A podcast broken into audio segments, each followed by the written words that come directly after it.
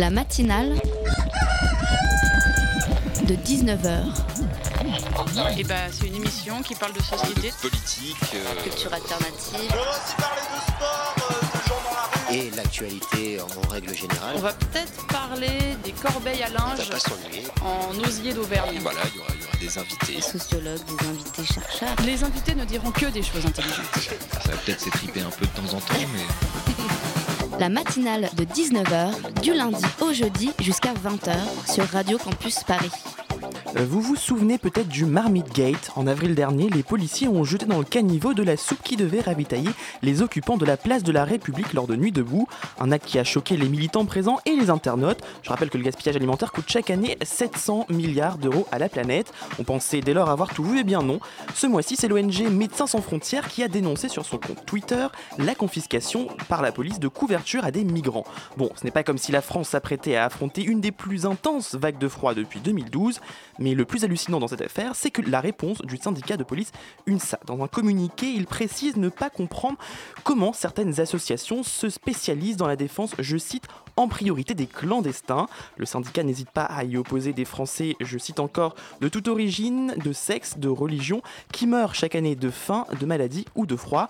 Oui, oui, vous êtes bien réveillés, vous avez bien entendu, pour le syndicat policier, on a le droit de laisser des gens mourir de maladie, de faim ou de froid parce qu'ils ne sont pas nés sur le bon continent ou dans le bon pays.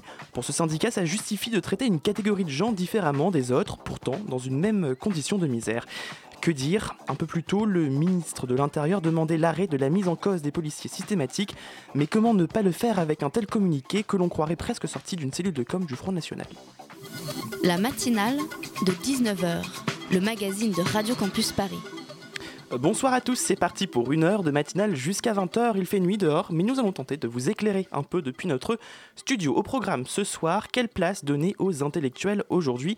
C'est la question que se pose notre premier invité dans son livre Penser dans un monde mauvais. Doit-il prendre parti, s'engager sur la scène politique et publique, ou au contraire mener ses recherches en retrait pour l'amour de l'art? Notre invité a tranché et il va nous expliquer sa position.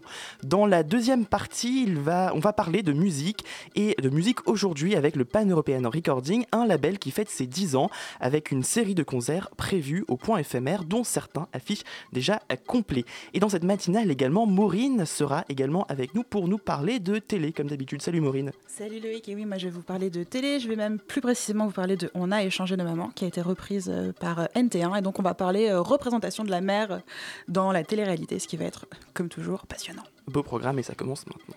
Un savant nucléaire n'est pas un intellectuel, c'est un savant, dans la mesure où il fait ses recherches.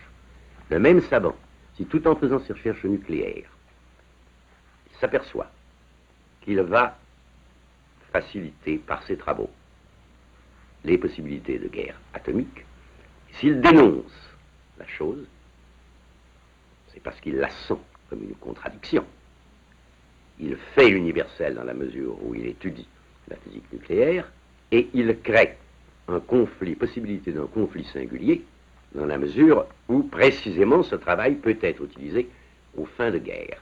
Si en même temps, comme c'est arrivé souvent, un certain nombre de savants nucléaires se réunissent pour déclarer qu'ils ne veulent pas que leur travail soit utilisé à ces fins-là, ils vivent leur propre contradiction, ils montrent en même temps et dénoncent la contradiction extérieure, je dis qu'ils sont des intellectuels.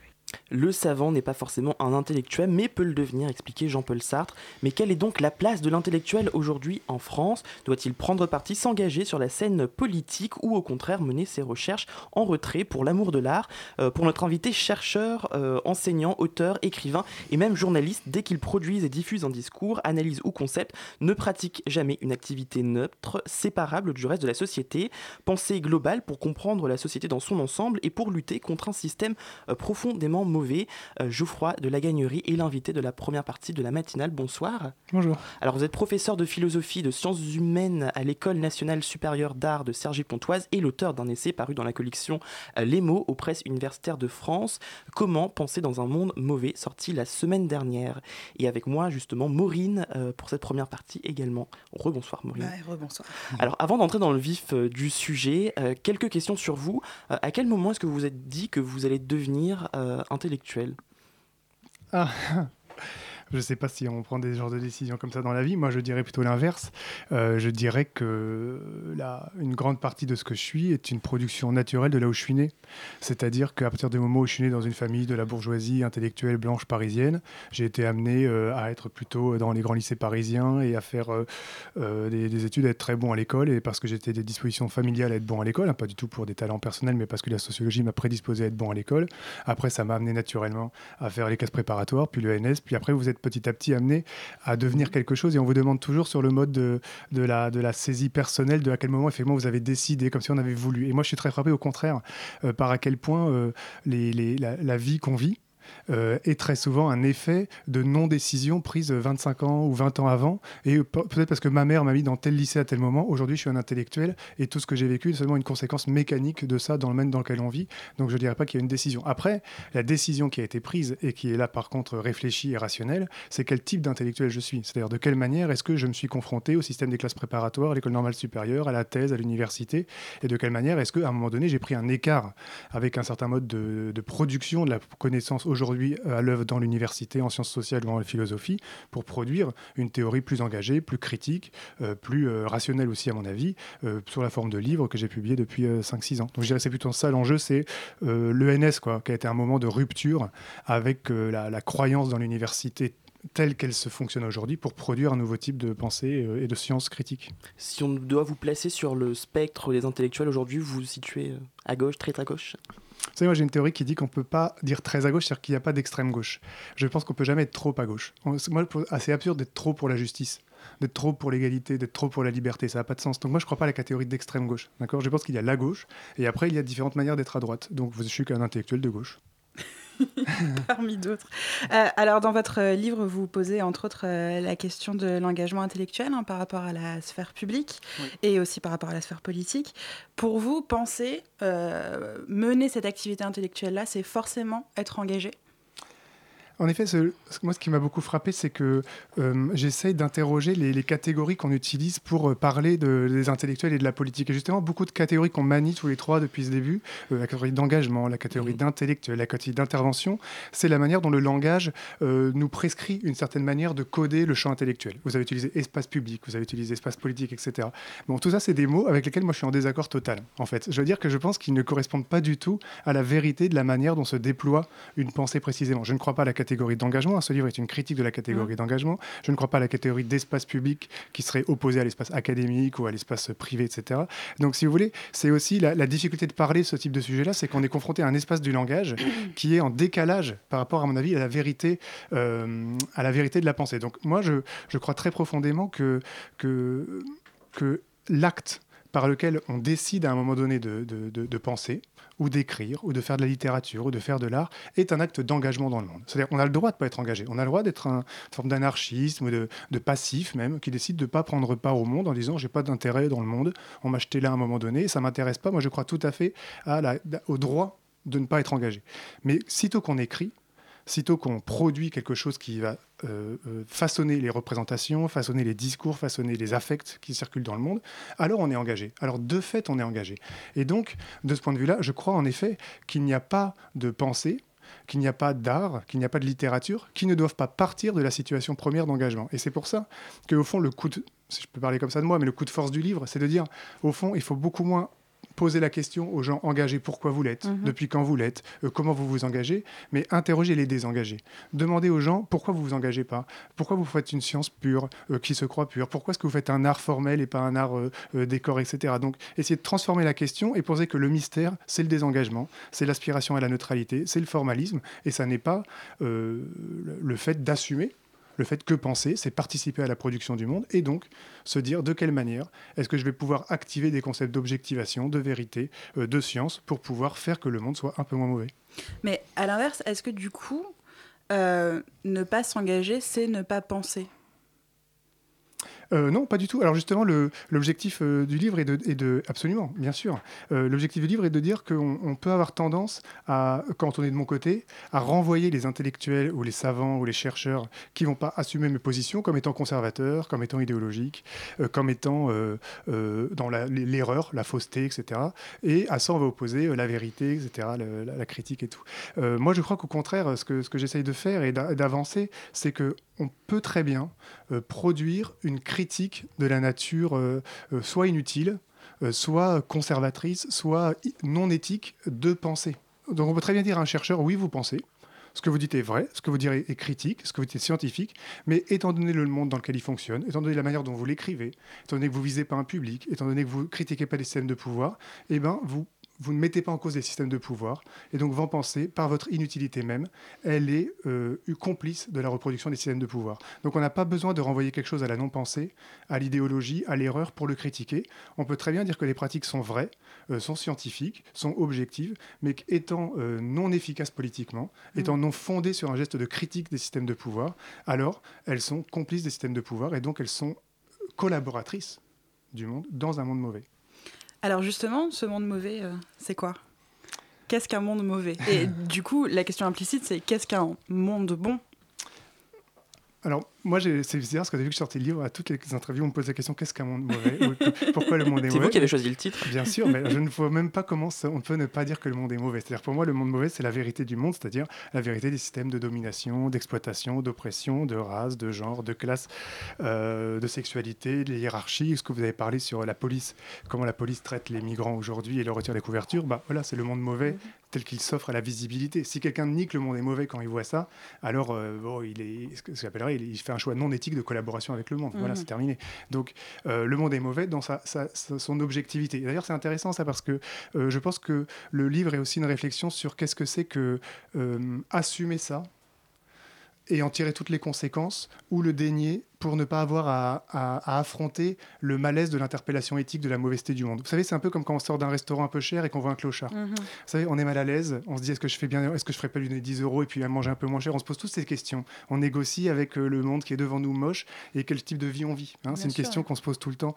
Bon, c'est un peu l'action que je veux transposer à la recherche. C'est-à-dire, sachant la mauvaiseté du monde, euh, il faut que ça interpelle les chercheurs, les intellectuels, les artistes, les écrivains sur quel type de production vous faites et comment est-ce que votre pensée va avoir pour fonction de déstabiliser la mauvaiseté du monde et plutôt que de vous dire ah bah non l'art c'est pur la littérature c'est en dehors de la politique qu'une manière de ne pas synthétiser l'expérience du citoyen l'expérience de l'artiste. Donc c'est un peu le, le- geste de mon c'est de partir de la politique et de la mauvaiseté du monde d'être interpellé par lui pour reconstruire à partir de ce moment-là les concepts de science et de vérité. Et vous savez, il y a une phrase très très belle de Bourdieu, alors qui est dure à, à utiliser dans le contexte aujourd'hui, mais il disait la sociologie, ça a pour fonction de terroriser les terroristes. Vous Mm. savez, alors les terroristes, il n'entendait pas Daesh, il entendait les terroristes intellectuels, ceux de la pensée unique, ceux du le Parti socialiste, l'UMP, etc. de l'époque, bon, qui, euh, qui effectivement veulent euh, euh, terroriser les gens, euh, interdisent de penser, etc. Et que la sociologie est une arme des dominés contre ça. Bah, je dirais que mon livre est aussi un livre un peu, pas un livre terroriste, mais un livre qui veut terroriser les gens, pour leur dire voilà, c'est une interpellation éthique. Est-ce que ce que tu fais participe de la mauvaiseté du monde ou le met en question? Et si ce que tu fais est inutile, et si tu ne peux pas dire devant un tribunal de l'éthique, bah, ce que j'ai fait a un peu changé la vie des gens, ou a un peu essayé de changer la vie des gens, alors euh, comment tu peux te regarder et comment tu peux assumer d'être chercheur? Ça veut dire qu'il n'y a rien de bon dans le monde, euh, dans le monde actuel? Ça veut dire qu'on ne peut pas... euh, euh, si, il y a plein de choses bonnes, bien sûr. Il y a du progrès, même il y a des choses très très bien, mais euh, euh, le, principe du monde, c'est de, l'améliorer en permanence et en tout cas de jamais utiliser des instruments pour euh, ne pas le, combattre radicalement dans toutes ses dimensions. Donc c'est toujours pareil, je ne suis pas contre le divertissement, je ne suis pas contre la joie, je ne suis pas contre l'amour, je ne suis pas contre une certaine forme de, plaisir, etc. Par contre, il faut que ces valeurs-là soient placées à la marge des systèmes symboliques. Ça veut dire quoi? Ça veut dire que par exemple, une émotion esthétique pure, un très très beau tableau, euh, un opéra euh, formellement parfaitement réussi, euh, un, un écrivain qui écrit avec un style formaliste très réussi. On peut y prendre un plaisir esthétique, mais ça devrait être comme une forme de, de divertissement par rapport à la vérité de la pratique. Or, ce qui se passe aujourd'hui, c'est que c'est ça qui est considéré comme le centre euh, du chant. C'est-à-dire la, la valeur suprême, c'est l'artiste dont l'œuvre est esthétiquement pure, ou le- la, cherche- la recherche est, pure et désengagée par rapport à la politique, etc. Et donc moi, ce que je pense devrait être marginal est mis au centre, ce qui fait qu'après, c'est les engagés qui ont toujours à s'expliquer qui ont toujours à expliquer pourquoi ils le sont, à justifier de la qualité de leur production une fois qu'ils s'engagent. Et ça, c'est quand même un problème. Vous savez, il y a une régression aujourd'hui très très forte. Moi, j'ai, comme j'ai fait un livre avant qui s'appelle Logique de la création sur les années 60-70 sur l'engagement des intellectuels, on a écouté Sartre.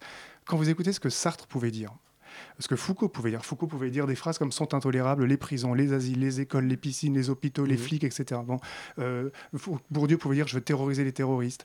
Euh, des phrases comme ça, euh, bon, des phrases de Sartre évidemment. Aujourd'hui, un intellectuel de gauche pourrait plus dire ça sans un peu se décrédibiliser dans le sérieux de sa pensée. Vous voyez C'est-à-dire qu'on a eu une perte de la capacité à exprimer des discours politiques radicaux aujourd'hui, des discours de gauche radicaux aujourd'hui, tout en étant sérieux dans sa production. Et c'est vraiment ce type de, de moment de reconquête d'une hégémonie de la pensée euh, radicale que j'essaye, moi, de, de- à laquelle j'essaye d'appeler dans ce livre.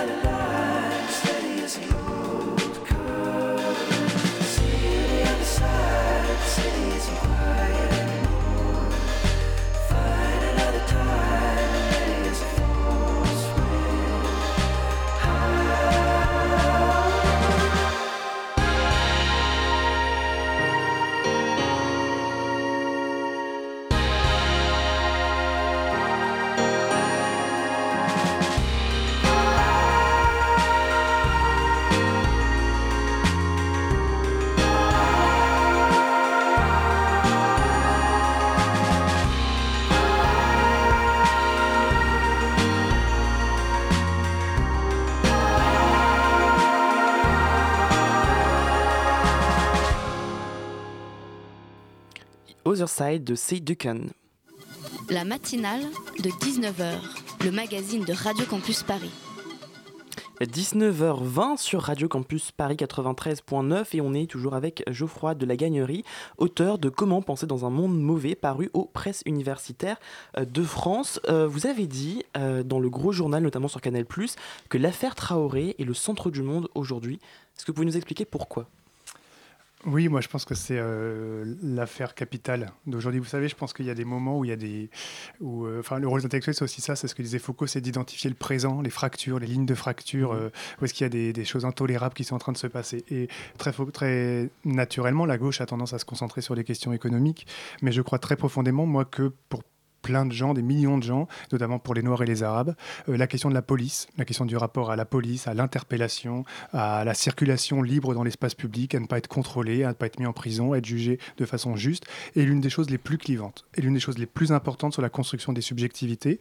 Et je pense que comme l'affaire Traoré est une histoire où on a à la fois la mort euh, d'un garçon qui n'a rien fait, Mm. mais juste parce qu'il courait dans l'espace public, il était vu par un flic comme une un gendarme, comme une menace. On a ensuite les- des mensonges euh, de euh, la procureure et de la mère. On a ensuite la sœur qui est mise en diffamation. On a les deux frères qui sont mis en prison. On a le ministre de l'Intérieur, euh, Leroux, qui pour sa première visite officielle va voir les gendarmes de Mont-sur-Oise comme une forme de provocation contre la famille Traoré. Et donc on va se mettre en place un système de guerre euh, entre la police et un certain nombre d'habitants euh, noirs quoi, de Beaumont-sur-Oise. Et ça veut dire qu'au lieu que la police est normalement ce qui vous protège, ce qui vous permet d'exercer vos droits, Mhm. ce, qui, ce que vous appelez quand vous êtes en danger, pour tout ensemble de population, la police, c'est ce qui vous met en danger. C'est ce dont vous avez peur, c'est ce que vous combattez. Et ça, je pense que précisément, euh, la question de, la, hum, de, de- de comment est-ce qu'on gère une critique euh, politique de la police, une critique politique de qu'est-ce que c'est que euh, la, la- la- la force que l'État peut exercer sur les gens, est l'une des, des- l'un des enjeux les plus centraux pour la gauche aujourd'hui, pour la campagne présidentielle, à mon avis, beaucoup plus que la croissance. La question de l'affaire Traoré devrait être au centre de ce qui se passe elle, aujourd'hui. l'est- elle ne l'est pas. Elle ne l'est pas du tout parce que les, les politiques savent pas gérer ces questions-là. C'est fou. C'est en ça qu'eux, ils sont pas de gauche, quoi, parce qu'ils comprennent même pas ce que c'est que le centre du monde à un moment donné. Mais euh, et c'est intéressant aussi sur les réponses à ça, parce que ce que je disais aussi au gros journal, c'est qu'il faut se méfier à l'obsession de la répression. Euh, Mhm. contre euh, les policiers et de dire justice pour Adama voudrait dire réprimer les policiers. Et alors ça, c'est quelque chose auquel je voudrais insister, c'est que si on se met dans une logique répressive, on va chercher les irrégularités. On va chercher à quel moment les flics ou les gendarmes ont fait une erreur, ont fait quelque chose d'irrégulier. Moi, je crois qu'il est beaucoup plus intéressant de se dire que si, si tout s'était bien passé, et si c'était la loi normale que, euh, qui fait que Adama Traoré est mort, c'est beaucoup plus intéressant d'un point de vue critique. Ça veut dire que les lois même de la police, la manière même dont la police fonctionne normalement, doivent être critiquées, et qu'au fond, politiquement, plutôt que de se focaliser sur les irrégularités ou les fautes des gendarmes, voyons là où ils n'ont pas fait de faute pour critiquer l'institution policière elle-même. Est-ce que ça veut dire que dans l'institution policière ou même dans la justice, il y a, si ce n'est euh, un racisme, une forme de domination sur une certaine catégorie de la population euh, qui est euh, indiscutable Alors, elle est indiscutable. Ça, vous avez les livres de Didier Fassin qui sont indiscutables là-dessus, sur le rapport et ce qui se passe aux États-Unis. Il y a un livre qui va être traduit chez Sileb qui s'appelle La couleur de la justice, mais le titre anglais est beaucoup plus beau, ça s'appelle The New Jim Crow, qui est, ça veut dire le nouveau Jim Crow, qui est sur les rapports entre la justice euh, et pénal- l'État pénal américain et la reproduction d'un système de, de ségrégation euh, dénié comme tel.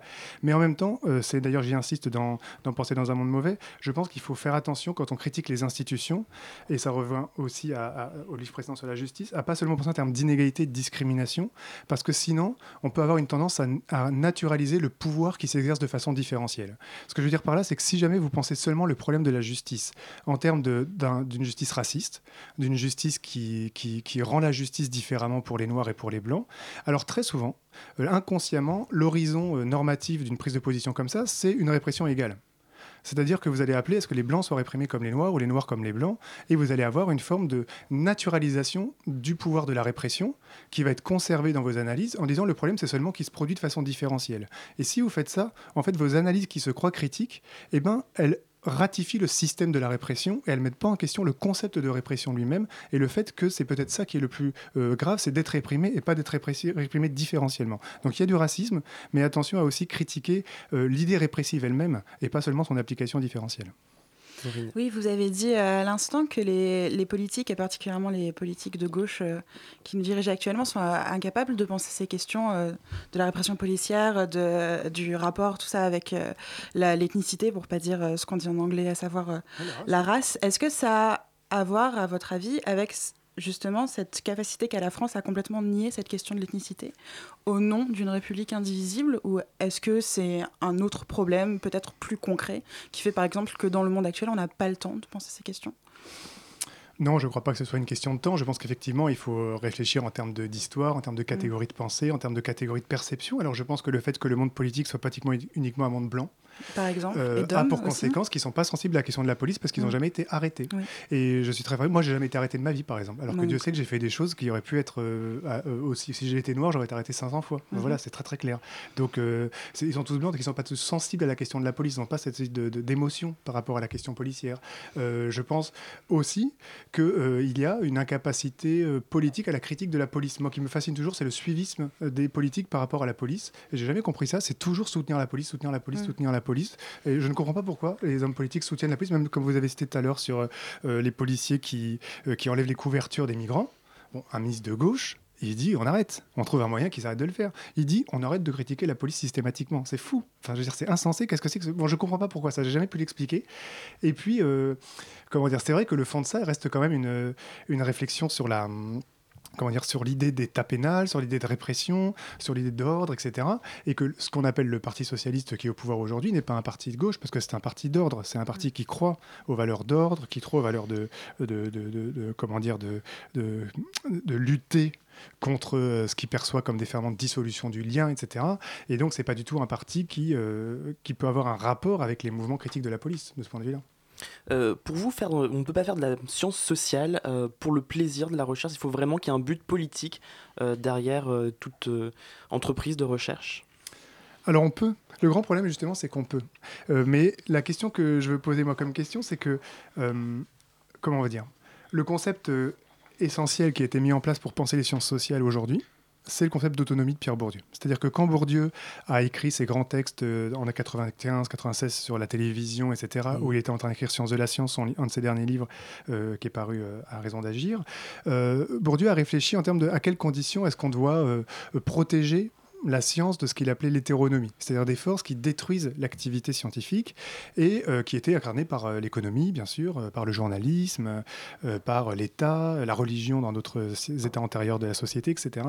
Et pour ça, il a construit le concept d'autonomisation du champ scientifique, à savoir de faire en sorte que le système scientifique ne repose que sur ses propres valeurs, que les chercheurs se donnent à eux-mêmes comme interlocuteurs leurs pairs, etc. Et que donc le modèle de la science, c'est de ne pas se soucier du dehors si vous voulez être un scientifique, le point de départ, c'est ne vous souciez pas du dehors, sortez de la politique, euh, de l'économie, de l'État, de la religion, pour vous soumettre qu'à des normalisations scientifiques, qu'à des, des systèmes de normes scientifiques. Et donc, c'est la science pour elle-même. Euh, l'art pour l'art, euh, la littérature pour la littérature, qui sont le, le, point euh, d'arrivée d'un champ. Et d'ailleurs, dans les règles de l'art sur Flaubert, il va dire voilà le, formalisme de Flaubert et au fond l'accomplissement d'un art pur, à quoi s'oppose l'art social, l'art bourgeois, etc., qui sont des formes dégradées de l'idée esthétique. Mais à mon avis, c'est un peu ce que vous voulez dire quand faire de la science pour le plaisir. Vous mmh. vous direz oui, c'est ça, faire de la science, c'est pour le plaisir de l'art, de l'art, de l'art ou de la, de la science, de l'art de la science, qu'on pourra précisément produire plus de connaissances. Mais moi, j'ajoute une question supplémentaire qui est donc c'est partir de ça que mon livre se déploie, si vous voulez, c'est si jamais on dit ça, on croit être autonome, mais est-ce que être autonome dans un monde en guerre, c'est pas une manière de ne pas affecter la guerre, de ne pas euh, affronter la guerre sociale? Est-ce que se déclarer comme neutre quand il y a des systèmes de domination, c'est pas aussi être utile aux dominants? Mm. C'est-à-dire on ne l'est pas directement, mais on l'est indirectement en ne faisant rien contre eux.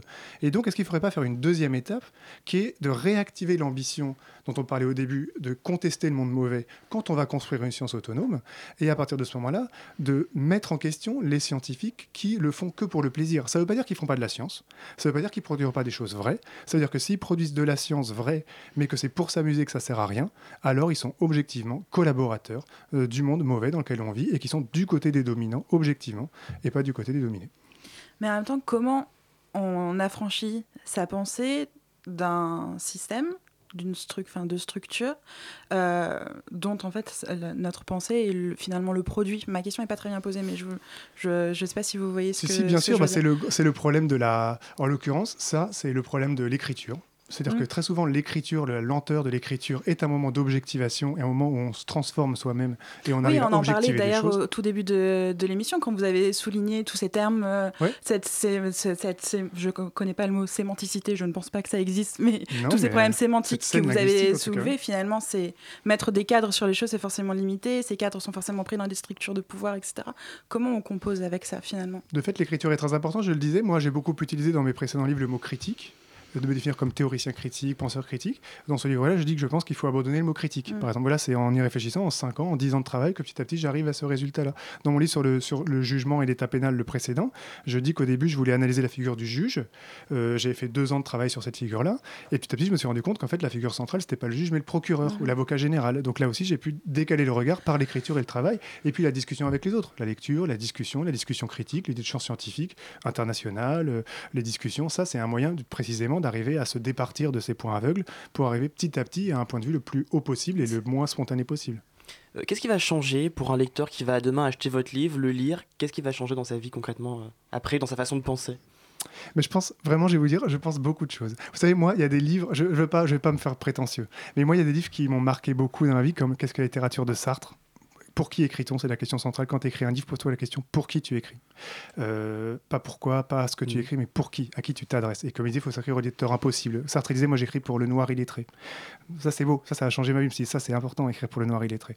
Bourdieu, euh, le métier de sociologue, voilà, de quelle manière est-ce qu'on peut penser une objectivation du monde, des systèmes de domination, etc. Bon, moi un livre comme ça, c'est vraiment un enfin, si je devais dire, c'est un peu ce livre-là, ce type de livre-là que j'essaie de réactiver. C'est des livres qui essayent de transformer la manière dont on se rapporte à sa propre pratique quand on veut être chercheur ou auteur et intellectuel, et la manière dont, comme lecteur, on va évaluer les produits. Dont on va se dire, voilà, est-ce qu'il s'inscrit dans ce type d'humeur-là, ou est-ce qu'il s'inscrit contre ce type d'humeur-là? Comment est-ce qu'on va évaluer les produits culturels, les institutions culturelles ou scientifiques, les auteurs? Et donc, à mon avis, ça peut euh, ça devrait, et j'aimerais que ça, et de fait j'ai beaucoup beaucoup de retours déjà depuis que c'est sorti, donc j'en suis très très euh, ému, devrait transformer euh, la représentation que les jeunes chercheurs ont de ce que c'est que faire de la recherche, de la nécessité d'en faire et de la manière d'en faire. Très bien, merci beaucoup. J'espère en tout cas que les auditeurs auront envie d'essayer de, de, lire votre livre et de se faire leur propre avis. Merci beaucoup, je crois, de la Gagnerie. Je rappelle que vous êtes l'auteur de Comment penser dans un monde mauvais, euh, paru aux presses universitaires de France et à retrouver dans toutes les bonnes librairies.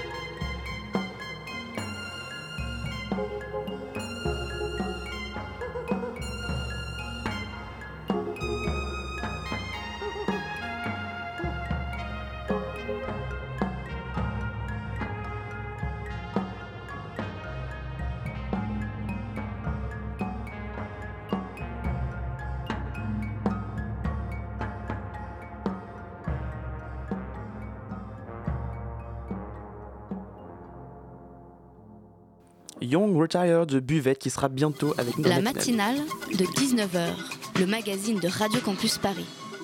Et Maureen est toujours avec nous pour sa chronique. Vous en avez secrètement rêvé d'échanger votre mère avec une super cool de votre meilleure amie. Eh bien, grâce à NT1, c'est désormais possible. Et oui, Loïc, désormais tout est possible. Avec la télé, tout est possible de toute façon. Euh, depuis quelques temps, on a échangé nos mamans. Donc, l'émission qui était diffusée sur M6 dans les années 2000 a été reprise par NT1 et elle est de retour pour une nouvelle saison depuis janvier. Alors, pour ceux qui connaissent pas, le principe euh, de l'émission est très simple. À chaque épisode, deux familles échangent leur maman le temps d'une semaine les bonnes femmes débarquent dans un nouveau foyer dont elles doivent suivre les règles et le rythme hein, pendant quelques jours avant d'imposer leur mode de vie jusqu'à la fin de leur séjour. Et euh, à la fin de la semaine, elles retrouvent leur mari et elles se confrontent à l'autre couple pour faire le bilan de leurs expériences et de leurs méthodes éducatives. D'accord, et du coup ça sert à quoi? Alors, à première vue, on a échangé nos mamans. Ça sert à confronter des modèles éducatifs qui sont radicalement différents.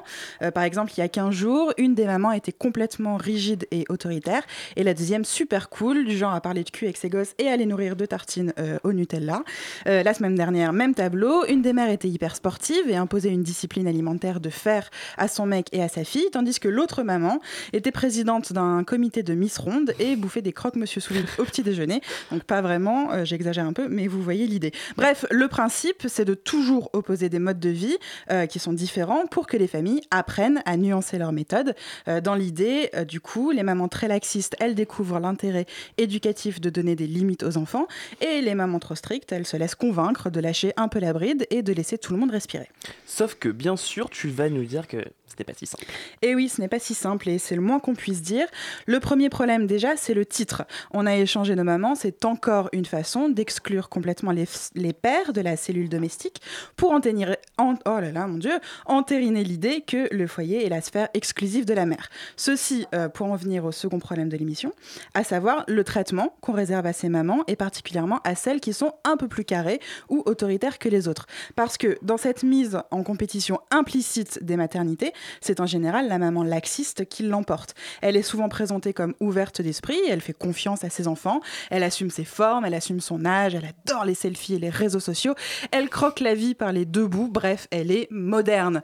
Or, le problème, c'est que cette maman cool dont on veut nous faire croire qu'elle est en accord avec son temps, elle véhicule en fait des valeurs qui sont hyper rétrogrades. Ah bon, mais comment ça se fait? Alors, c'est hyper vicieux, mais cette maman cool, finalement, c'est toujours celle qui se soumet le plus à ce que nos sociétés patriarcales contemporaine continue d'attendre, même insidieusement, d'une femme digne de ce nom.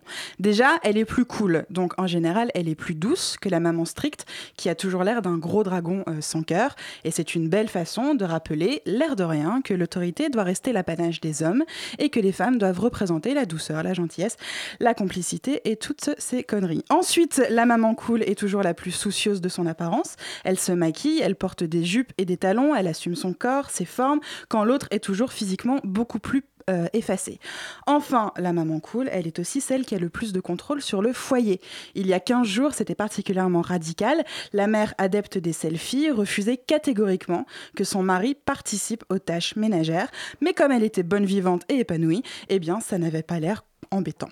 Face à elle, la mère plus stricte avec ses enfants et dont le visage était en plus mangé par des cernes, passait pour une grosse mégère relou, euh, rétrograde, alors que elle, de son côté, elle militait pour une répartition équitable des travaux domestiques. Bref, sous ces dehors délurés et rigolos, la mère cool dont on a échangé nos mamans est en fait une arme idéologique particulièrement nauséabonde. C'est une femme qui, en tant que telle, légitime auprès des femmes, une image absolument surannée de la mère de famille, héroïque, dévouée corps et âme à ses enfants, et dont la perfection tient à une forme de toute puissance domestique dont elle ne peut s'affranchir sous peine de devenir indigne. Preuve en est, hein, la conclusion de l'émission, quand les deux mamans sont face à face et que la mère stricte fait son mea culpa, oui, j'ai bien appris ma leçon et promis, je vais laisser plus de liberté à mes enfants, faire plus de choses avec eux, travailler moins, bien sûr, pour être plus avec mon mari, et surtout me faire belle pour raviver la flamme, blablabla. Bla, bla, bla, Bref, je vais me soumettre et devenir une mère bien comme il faut. C'est désespérant, je suis d'accord, mais à bien y regarder, à l'aube de l'ère Trump, en prévision d'une ère Fillon-Le Pen et au lendemain d'une marche anti-EVG. On a échangé nos mamans et finalement un triste produit de son temps. Comme on me le disait à la fac, on a la télévision qu'on mérite. Waouh, c'est vrai que c'était intense. Merci beaucoup, Maureen. La matinale de 19h, le magazine de Radio Campus Paris. Du lundi au jeudi jusqu'à 20h. Comment produire de la musique dans un monde pas forcément mauvais, mais pas forcément simple non plus aujourd'hui Peut-être encore moins simple pour euh, un petit label, crise du disque, émergence d'Internet ou du streaming, évolution des styles musicaux. Ça fait 10 ans que le Pan European Recording produit des artistes, une longévité surprenante pour un petit label. Et à cette occasion, trois nuits de festivités et de concerts sont organisés en- au point éphémère dans le 10e, euh, les 18, 19 et 20 janvier. Et à la fin, et donc à la fin de cette semaine, avec une très jolie programmation dont nous allons évidemment parler avec Arthur Péchaud. Bonsoir. Bonsoir. Euh, Vous êtes le cofondateur de la Pan European Recording. Et Voilà. puis il y a Buvette qui va nous rejoindre euh, Oui, qui va arriver là. très très très dans quelques déjà, instants. Exactement, on l'a diffusé il y a quelques instants. Et puis Léa qui est avec moi aussi pour cette deuxième partie de la rédaction. Bonsoir. Salut Léa. Euh, alors vous vous êtes créé il y a 10 ans. Comment est-ce que vous est venue l'idée de monter un label? Ah, bah, Alors, euh, si je dois remonter vraiment à- au début, bon, moi, je travaillais déjà dans un label, moi, en fait. Mhm. Enfin, si je, je vais commencer mon parcours plutôt à, à cet endroit-là. Et euh, de fil en aiguille, je me suis retrouvé à jouer dans un groupe qui s'appelait Turzi euh, à l'époque. Et, euh, ben, euh, en, en jouant dans ce groupe donc, et en quittant le label dans lequel je, je travaillais, ben, on a croisé des tas et des tas de groupes qui n'étaient pas signés. Il y a 10 ans, il faut se remettre un peu dans le contexte. Il y avait tous les labels fermés. Et la question même du label était re- remise en question. C'était une époque où tout les artistes déjà confirmés s'autoproduisaient, où on se disait finalement que les labels n'avaient plus vraiment de sens. Et euh, nous, on croisait sur la route plein de, groupes non signés, du coup, et dont les disques n'existaient pas. Et comme fétichistes du disque, on se disait que c'était euh, presque un devoir de notre part de, faire en sorte que ces disques existent.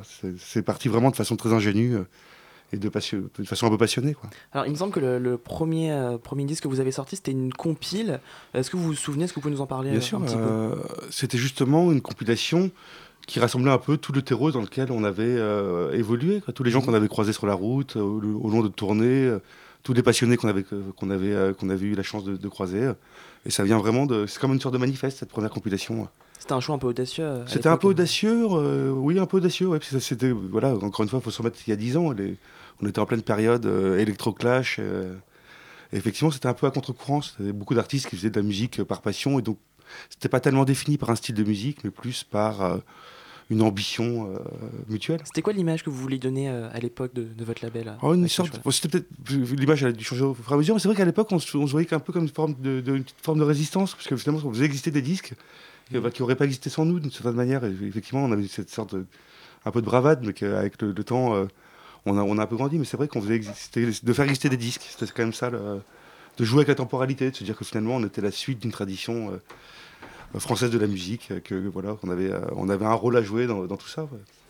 Et vous le sentez toujours, le rôle que vous avez à jouer ou que est-ce que vous en jouez un Bah, pour- Est-ce que- pour- J'ai l'impression qu'on a que si on doit être, avoir un rôle, c'est plutôt un rôle sociologique. J'ai le sentiment que là, en 10 ans, l'époque a énormément changé. Que il n'y a pas encore d'histoire. Enfin, je veux dire, le, monde a été très trouble et dans le monde de la musique, avec la crise qui, s'est passée, il a fallu réinventer un peu un modèle et que finalement, il y a eu un côté un peu Far West quoi, entre Internet, l'arrivée d'Internet, la musique, la nouvelle manière de consommer de la musique. Il y a eu une période de- indécise. Comme la découverte d'un nouveau continent, quoi. on peut comparer Internet à un nouveau continent, et que finalement, dans cette espèce de d'incertitude, et ben, on aurait pu exister, je pense, j'espère, et j'espère par la qualité des artistes qu'on a proposés. Et un nouveau continent peut-être sur lequel il y a plein de labels, labels qui émergent, contrairement à, je sais pas, il y a 10 Ah bah ans, il n'y en avait un- pas. bien sûr. Aujourd'hui, c'est peut-être l'inverse, une euh, explosion Ah oui, il y a- y, plein de labels qui ont 5 ans d'ailleurs euh, aujourd'hui, euh, justement, qu'il y a une nouvelle génération de labels, on en, on en fréquente beaucoup d'ailleurs, que ce soit Cracky. euh, euh, Qui ont fêté leur anniversaire il y il en a beaucoup. Quoi, je- Et Mais, alors- euh, ouais, pardon. Et alors du coup, on va écouter un peu de, de musique avant de, de musique que vous produisez d'ailleurs euh, avant de courser cette discussion.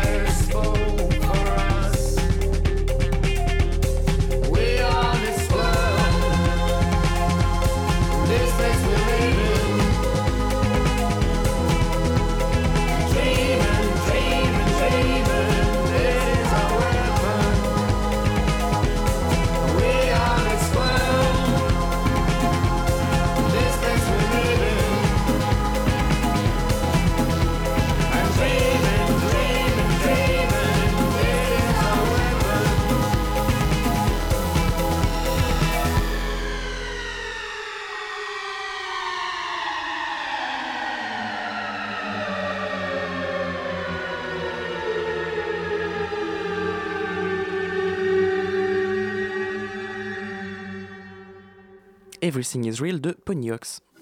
La matinale de 19h, le magazine de Radio Campus Paris. Et c'est un titre qui est sorti aujourd'hui et qui est produit euh, par le Pan European Recording, euh, donc le label que nous avons en invité euh, aujourd'hui. Arthur Péchaud, pouvez nous, nous dire un mot sur, sur ce titre? Ah bah, c'est nouvelle cet album de, de Pony Hawks euh, qu'on a, qui a été enregistré aux quatre coins du monde euh, l'année dernière et qui sort là au mois de février. Et là, c'est le, euh, le premier clip ouais, qui sort de Mhm. l'album avec ce morceau que j'adore, qui s'appelle Everything is Real, qui n'est pas forcément le morceau le, le plus euh, euh, dansant ou quoi, mais je trouve que ça il fait presque penser à The Wall, ce morceau d'une certaine manière.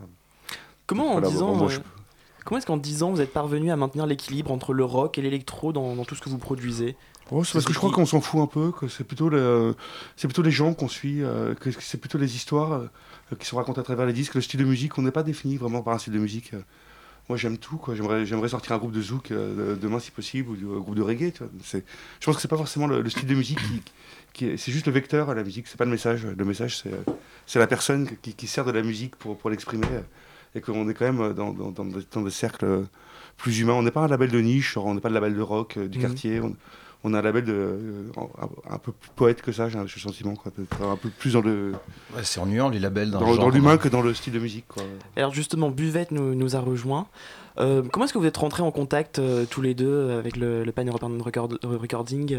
Via une, une amie en commun en fait qui nous a qui nous a présenté que Arthur connaît depuis assez longtemps et qui a qui a collaboré à certaines parties graphiques euh, de disques. C'est la personne qui a fait les, au- les- au début des du pochettes pour coup de euh, bon.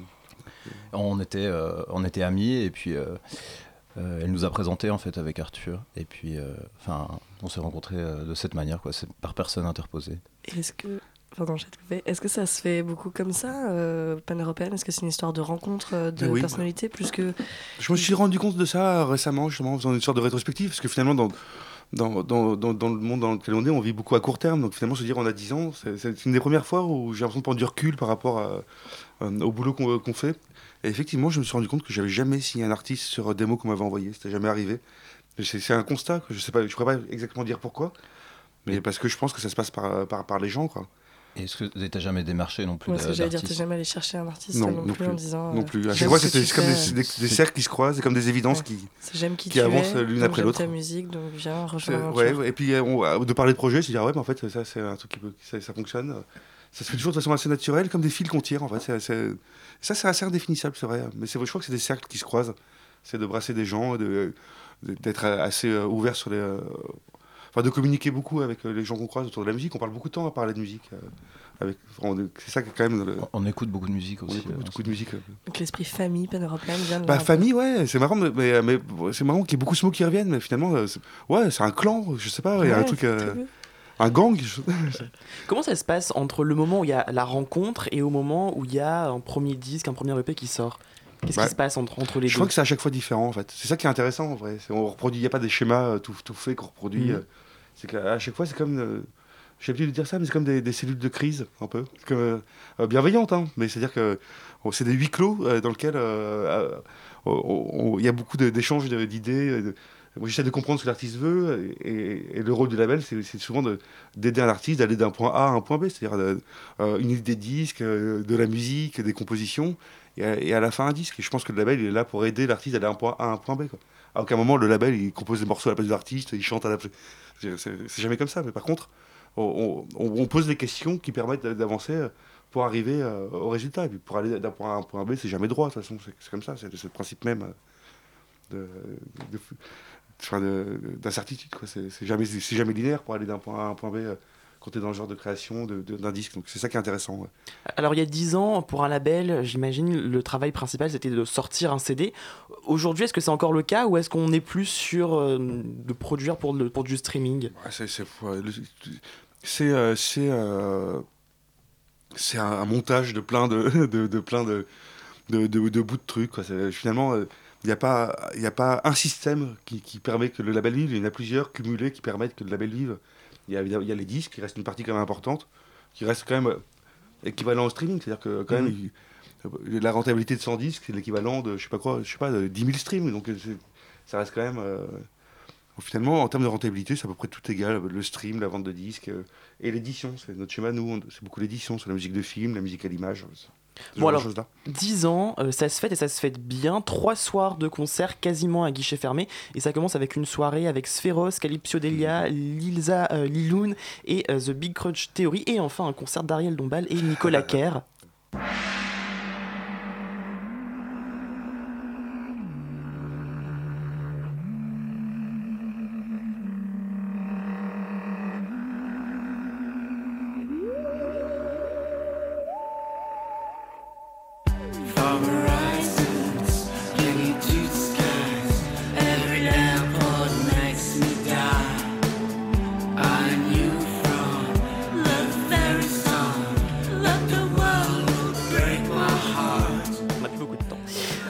Ariel Dombal, Nicolas Kerr, Monsieur Ponyhawks et, leur titre I'm Not Here Anymore.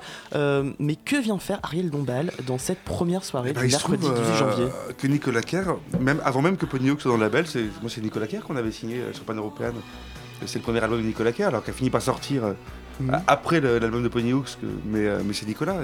Et finalement, cet album avec Ariel Dombal, bah, c'est le deuxième album de Nicolas Kerr. C'est, lui qui a composé paroles et musique, et puis cette rencontre. Et, et- ça s'est fait un peu dans, dans une sorte de, de- de chaos, quoi. Mais c'était, un, un- un disque, quoi. Donc je suis, je, suis- je, suis, je suis très content, quoi.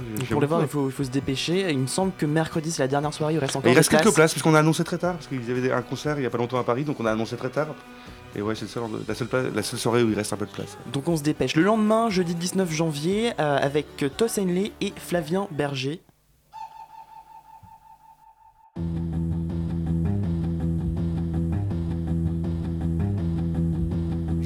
Plonge à l'envers, attiré par l'extase. Un tourbillon vert illumine les sirènes. Le reflet des flambeaux dans du vomi turquoise. Le plus beau des voyages, c'est la fête foraine. Le plus beau des voyages, c'est la fête foraine. Oh, la fête foraine.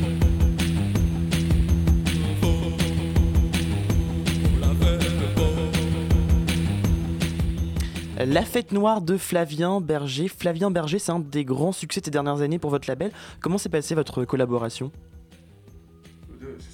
Euh, avec pas mal de temps, en réalité, et par beaucoup de conversations, beaucoup, justement, comme je parlais tout à l'heure, de huis clos et de, et de, de- de- beaucoup de paroles. Quoi. On a passé beaucoup de temps à discuter. Et ça a été vraiment euh, petit à petit, en fait. Euh, il est venu avec son collectif, au départ, le collectif et- et- et c'est passé par des. Je pense par une, prise de confiance euh, de, sa part. Et il s'est dévoilé petit à petit. Euh, au moment où on a sorti le premier EP, euh, je savais même pas encore qui chantait en réalité. C'est le jour où il m'a fait écouter le disque qu'il avait composé pour séduire la personne qui est devenue sa, sa- petite amie. Il, a fait un album en entier. C'est à ce moment-là que je me suis rendu compte que c'était un chanteur en fait. C'est amusant. Flavien, c'est quelqu'un qui se dévoile petit à petit et qui, à mon avis, est qu'au tout début de, de, de ce qu'il sa va carrière. avoir à- de sa carrière. ouais, c'est- Alors jeudi, c'est passionnant de travailler avec. Alors jeudi c'est complet, vendredi aussi, mais les spectateurs qui ont déjà leur billet auront l'occasion d'entendre Judas Warski, donc vendredi, Fantôme et Coup de lame.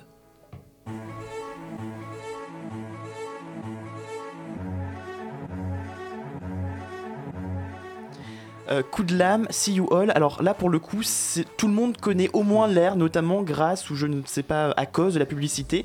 Euh, laisser un titre à une publicité, c'est un peu abandonner son titre. Au contraire, c'est s'offrir un nouveau coup de pub.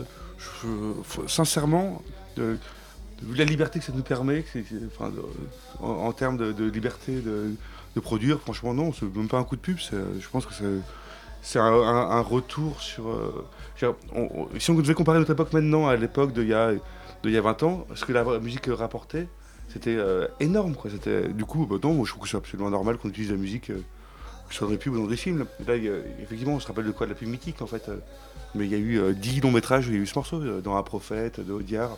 C'est ce qui nous a vraiment aidé au début du label, pour le coup. Donc, ouais, c'est un morceau à image, quoi. Donc, c'est un morceau euh, qui est, euh, où les gens s'imaginent des, des images, et que ça va aussi bien pour la pub que pour des films, que pour plein de choses, quoi. En deux mots, euh, qu'est-ce qu'on peut vous souhaiter pour les 10 ans à venir? Ah là euh, Ou en deux phrases.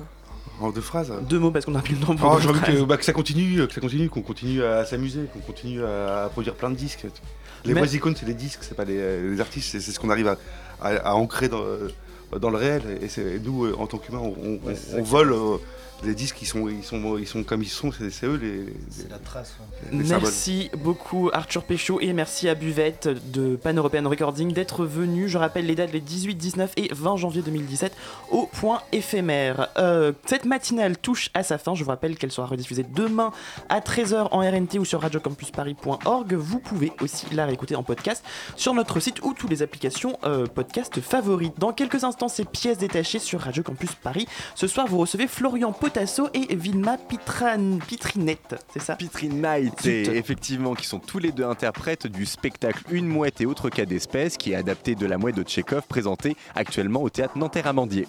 Merci beaucoup, on reste à l'écoute. Merci à vous de nous avoir écoutés. Merci à la rédaction de Radio Campus Paris, à Elsa, à la rédaction en chef, Marion à la coordination, au euh, à la réalisation Paul-Henri, à la euh, Léa et Maureen pour les co-interviews. Euh, demain, on retrouve Alban à 19h. Très bonne soirée à tous sur Radio Campus Paris.